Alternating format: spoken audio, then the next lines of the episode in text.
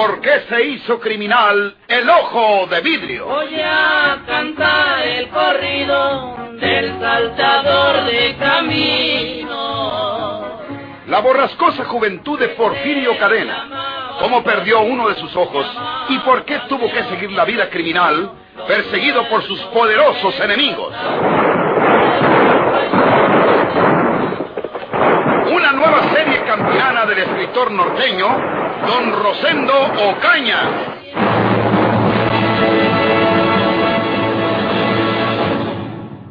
¿Qué fue lo que pasó, Pedro Sazón? Que, que se lo diga Isabel, don Benito. Yo apenas puedo hablar. Pues este nunca hace lo que le dicen. Desde el momento que Porfirio se bajó del guayín con las manos levantadas, debía haberle disparado. Y no al pecho. Pues luego el chaleco de malla. ¿A poco no sabemos que lo lleva siempre? A la cara, a la cabeza. Pues no hizo caso, don Benito. Yo diciéndole que le tirara, que lo matara, y él todavía pensándolo, con la pistola en la mano. Tú, tú, Isabel, ni mirándome al borde de la sepultura me dejas en paz. Caray, yo creía que no tenía puesto el chaleco de malla, don Benito. Yo, yo, yo y esta testaruda, lo miramos que se lo quitó allá en la sierra. Pues cómo iba yo a saber yo que se lo había vuelto a poner. Ay, Ya no hables, Pedro. Para que te haga mal. Ahora ya sabemos que trae chaleco mayas ese. De ferrates. No tiene remedio. Y por eso no nos va a tocar nada la recompensa, don Benito Cueva. ¿Pues qué quieren que les toque? si que era para curarme. Si que era para pagar el doctor. Ahorita vino y se llevó 15 pesos nomás por curarlo. Lo hubieran matado y otra cosa fuera. ¿Sabes por dónde ganó Porfirio? Pues el guayín se fue acá allá abajo. Porfirio le ordenó al viejo don Manuel que le picara pieza y se fue a todo galope. Bueno, pues nosotros vamos a buscarlo. A ver si lo podemos alcanzar. Hay que te alivies, Pedro Sazón. Eh, Don Benito, si, lo agarran, nos darán la, la mitad de la recompensa. Que sanes pronto, muchacho. Sí que era una parte, don Benito. Ahí nos miramos. No la friegue, don Benito. Ayúdenos. Vámonos, señores.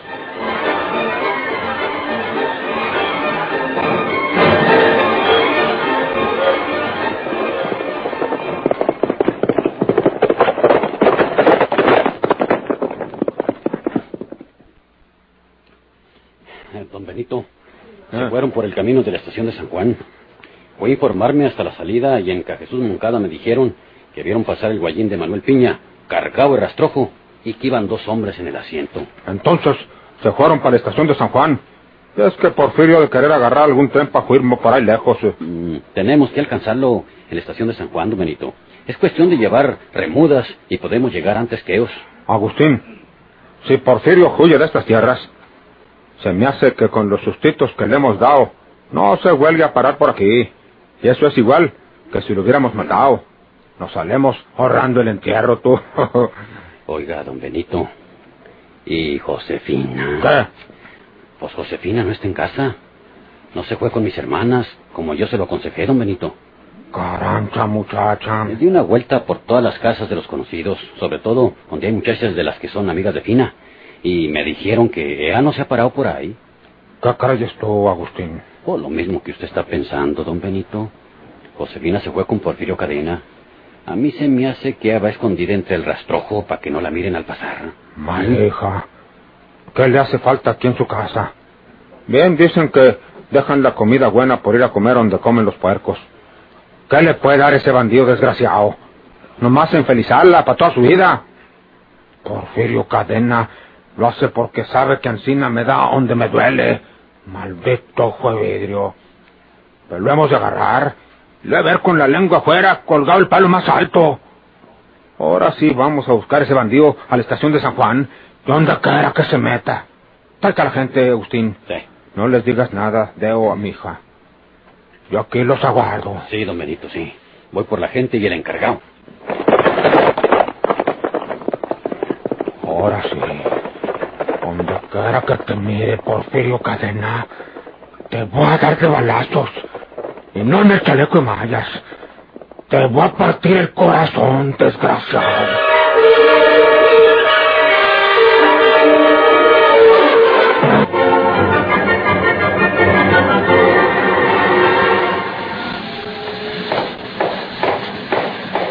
Josefina Cueva, la hija de don Benito, no se fue en el pasajero que siguió hacia Monterrey a las seis de la tarde. Se dirigió frente a la estación donde hay una hilera de ponduchas. Su desorientación era palpable.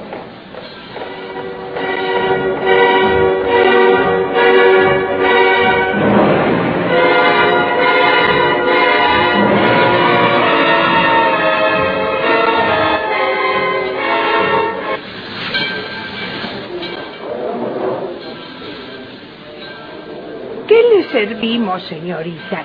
Una taza de café solamente. ¿No quiere pan? No, no, señora. Café negro caliente, por favor. Sí, señorita. Hay turcos. No, nada más el café. Con todo gusto. Don Manuel Piña quiso engañarme. Si me voy en el tren pasajero que cruzó a las seis, a lo mejor Porfirio se va en uno de los que pasa en sentido contrario. ¿Y qué voy a hacer yo sola en Monterrey? Me dio esa dirección porque piensa seguramente contarle a mi papá que fui a Monterrey y que puede localizarme ahí. Y así se granjea la voluntad de papá. No, yo no quiero volver a casa. Necesito ver a Porfirio. Si es verdad que esta noche esperará un tren carguero para irse de Mosca, yo lo veré. Yo me ocultaré por ahí y lo veré. Aquí tiene su café, señorita. Si necesita alguna otra cosa, nomás me habla. Ah, sí, señora, gracias.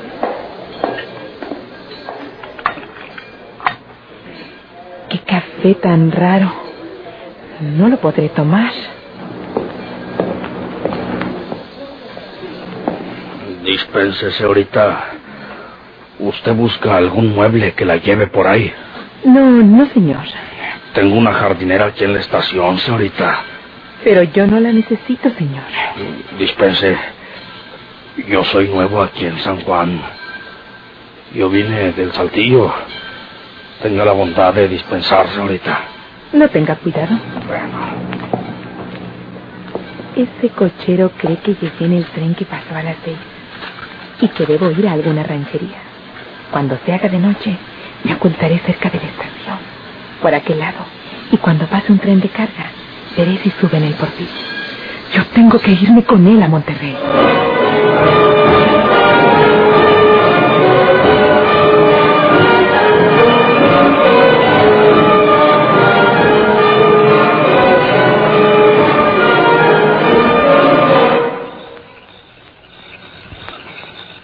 Por la noche, Josefina hizo lo que se había propuesto. Se ocultó en la oscuridad frente a la estación y estuvo esperando que pasara algún tren de carga. Tenía la creencia de que al llegar el carguero, Porfirio saldría también de las tinieblas y se encaramaría en cualquiera de los carros o góndolas.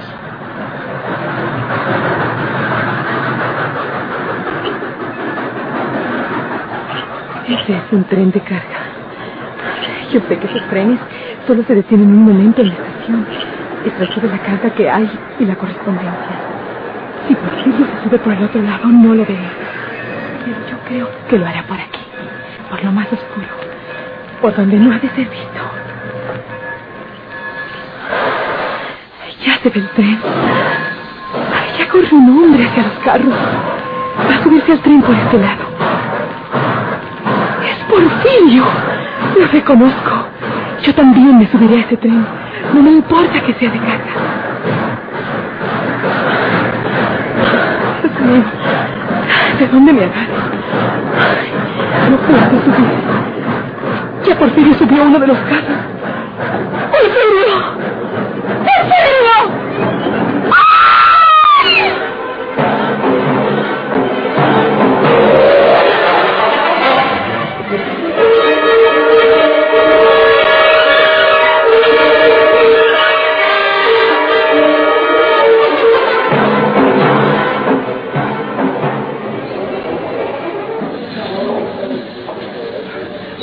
Fue lo que pasó, señor? ¿Por qué se paró el tren aquí? Gracias, señor. El tren hizo pedazo una pobre mujer. Dicen que era mujer muy joven. ¡Qué caray! ¿Quién sería esa pobre mujer que interrumpió mi viaje de Mosca?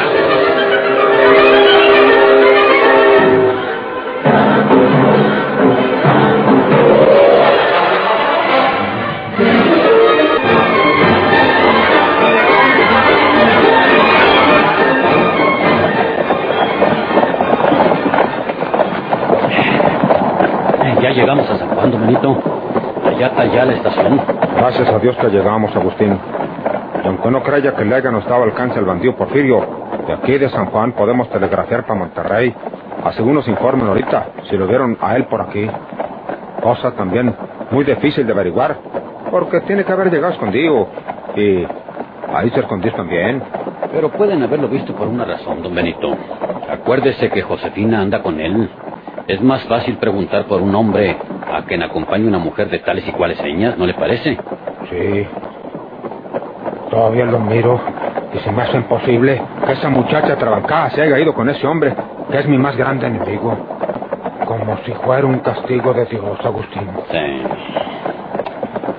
Ojalá que podamos rescatarla, don Benito, porque si se la llevó para Monterrey, hmm, pues no la volveremos a ver. Si ese fue para Monterrey con ese bandido, no quiero volver a verle la cara.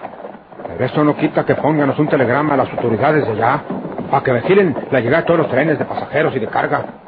Y verás cómo tienen que agarrar a Porfirio. Y esta será la última que hizo en tu vida. Maldito sea. Eso llevándose a mi hija. Una hija mía, fíjate nomás. Mm. Hay mucha gente en la estación, don Benito. Mire cuánto pela ocho bola. Hasta se me figura que pasó alguna cosa. Qué bueno fuera que hubieran agarrado a Porfirio. ¿Y por qué sucede tú? Vamos apurándole a los animales. Vamos.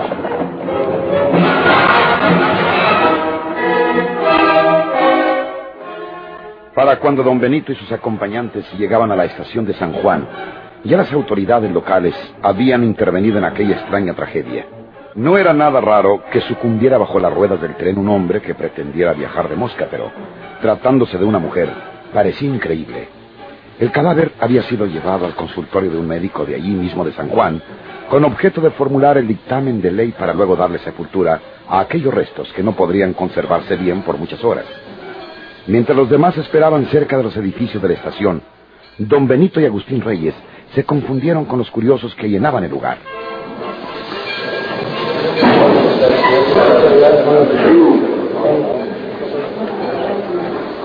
¿Oíste, Agustín? Sí. Parece que hubo un accidente, don Benito. Me estaban diciendo, lo hizo pedazos el tren. Ojalá y fuera Porfirio, ¿eh? Y al tratar de colear el tren se hubiera caído y lo agarraran las ruedas. ¿Cuánto trabajo nos ahorraba el muy bandido? Vamos a preguntar a uno de estos, Agustín. Sí. A ver qué dicen. Dispense, amigo. ¿Eh? ¿Qué fue lo que pasó? ¿Un accidente? Pues sí, señor, el tren mató a una mujer. Una mujer. Eh, eh, ¿Quién sería ella, amigo? Pues no la conoció nadie, señor. Parece que se trata de una forastera.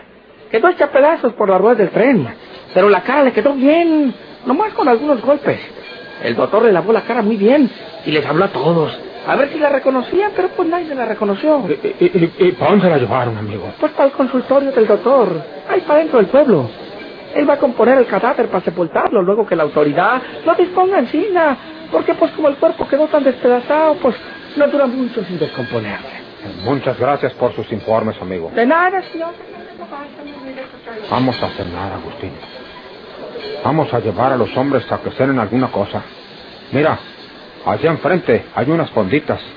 Vamos a ver qué nos dan de cenar. Vamos, don Benito. Vamos.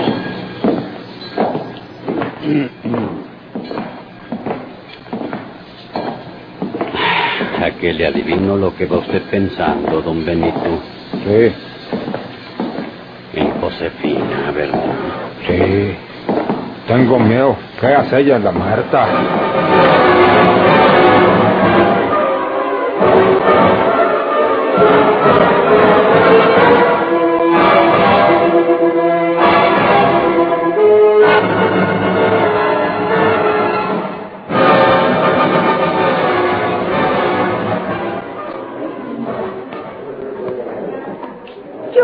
Fui a verla al consultorio del doctor.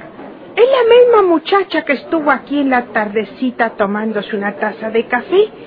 Me acuerdo que se sentó ahí en esa mesa del rincón y me pidió una taza de café. Yo le ofrecí pan y turcos, pero no quiso nada. Nomás el café que por cierto ni se lo tomó porque me dejó la taza llena. Perdone la pregunta, señora. ¿Cómo era esa señorita? Delgada, un poco alta, blanca. No me acuerdo de qué color era su vestido, pero se tapaba la cabeza con una chalina azul y llevaba puesto un abrigo también azul. Era, era Agustín. Sí, don Benito.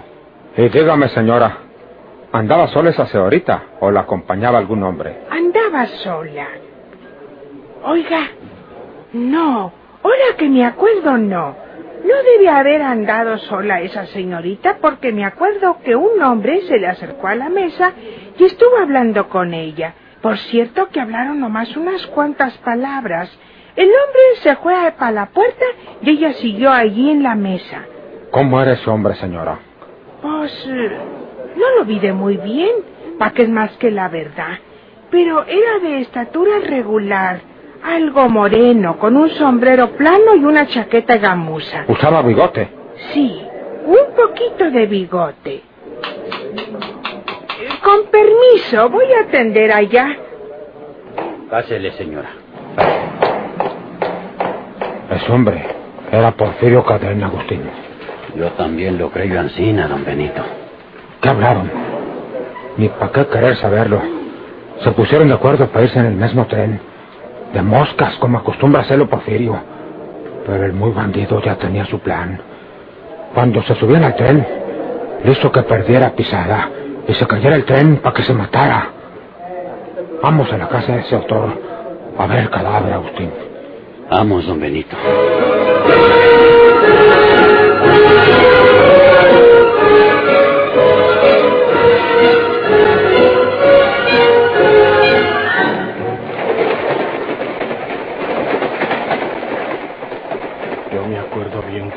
Gritos, como con la voz de una mujer, que decían, Porfirio, Porfirio.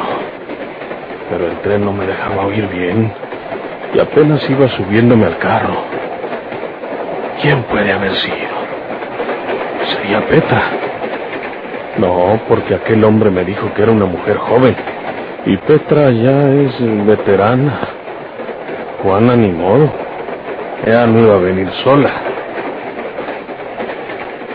Aparte de eso, aquella voz se me figuró que era conocida, que yo la había oído antes. ¿De quién sería esa voz? ¿Qué muchacha joven he conocido yo que pudiera... Ah, Chihuahua. Si es ella, si fue qué barbaridad. Fina, Josefina, hija de don Benito Cueva. Esa tiene que haber sido. Ancina como me siguió para la sierra, Ancina debe haberme seguido para acá. Caray, pero ¿cómo se ponía a querer subir al tren andando? Si es Ancina, si la muerte es Josefina, don Benito Cueva me va a odiar más, mucho más que antes. Caray, qué desgracia.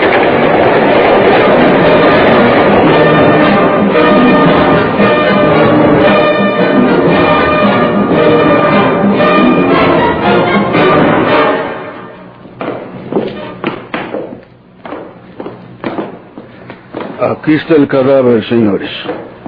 Será necesario sepultarlo para mediodía de mañana, porque si no entrará en estado de descomposición. Eh, No, no voy a enseñarle su cuerpo, que está arreglado a como se pudo, porque aquí no contamos con todos los elementos para el caso. Pero el rostro lo podrán ver perfectamente. Voy a levantar la manta y lo verán. Sí, doctor. Aquí lo tiene. Don Benito. Esa, esa es, es mi hija. Muchacha, ¿qué fue lo que hiciste? Viniste a buscar tu muerte.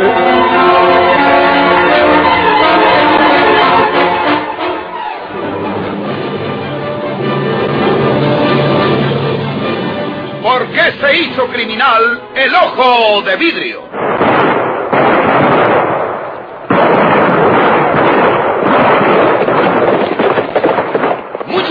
por su atención. Sigan escuchando los vibrantes capítulos de esta nueva serie rural. ¿Por qué se hizo criminal el ojo de vidrio? Se disfrazaba de arriero para asaltar los poblados. Burlándose del gobierno, mataba a muchos soldados, nomás blanqueaba.